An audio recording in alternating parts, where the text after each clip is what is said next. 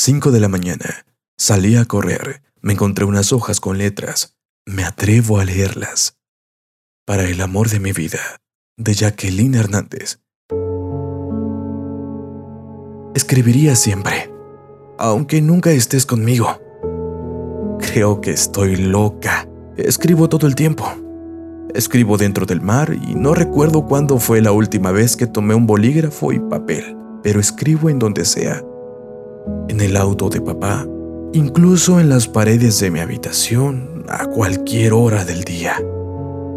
Cuando vuelvo a leer mis escritos, mi vida tiene sentido. Es una pena que la persona a quien escribo nunca vea letras en sus sueños. Y es un verdadero castigo que ignore el significado de mis palabras. Hoy en la mañana me preparé un café muy temprano.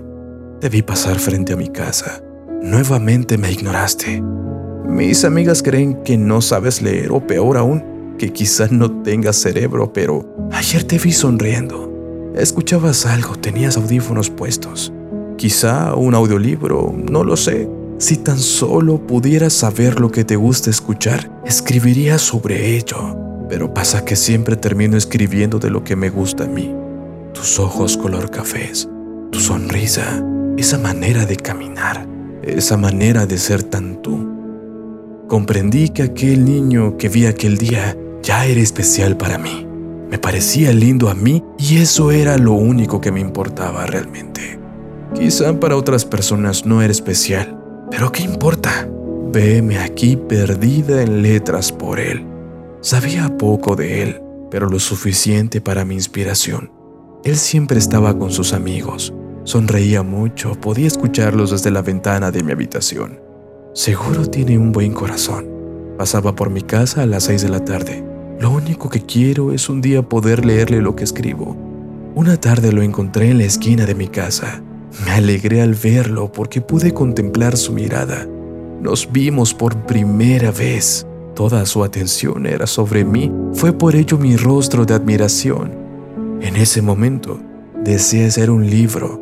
Mis escritos no eran tantos para formar uno y yo no sé nada de ortografía, así que mi deseo de poder algún día escribirle algo fue a ese niño de mi infancia.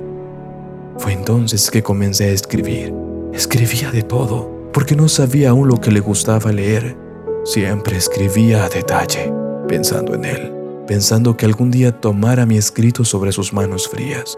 En realidad nunca había tomado sus manos, pero frías suenan muy tiernas, quizá con un poco de falta de amor y caricias. Intento imaginar esas manos frías sujetando mis libros con fuerza y nunca querer soltarlos, que cada página hablara de mí, de aquella pequeña chica enamorada, quizá hasta un poco obsesionada que escribía siempre pensando en alguien muy inteligente, capaz de atesorar mis letras en su corazón. Pero lo cierto es que nunca leyó nada, ninguno de mis escritos. Tras varios intentos fallidos, me olvidé de él y olvidé todas mis historias que escribí con los ojos iluminados. Olvidé todas mis tardes perdidas en letras y pensamientos. Aquellas tardes ya no las recordaba más, hasta que el día de hoy, caminando junto al mar, vi a una pequeña niña.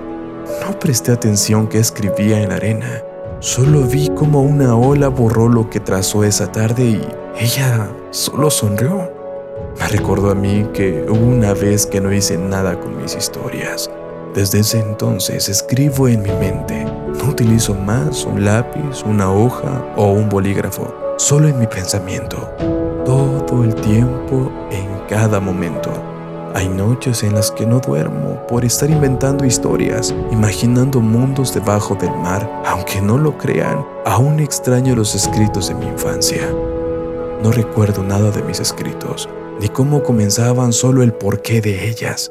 La búsqueda de aquella persona que me hizo perder el tiempo en letras ha sido muy complicado porque él solo era un vecino, como solemos ser todos sin la preocupación de ser admirados por alguien, sin darnos cuenta que nos inventan cualidades que quizá las tenemos o solo es producto de la imaginación.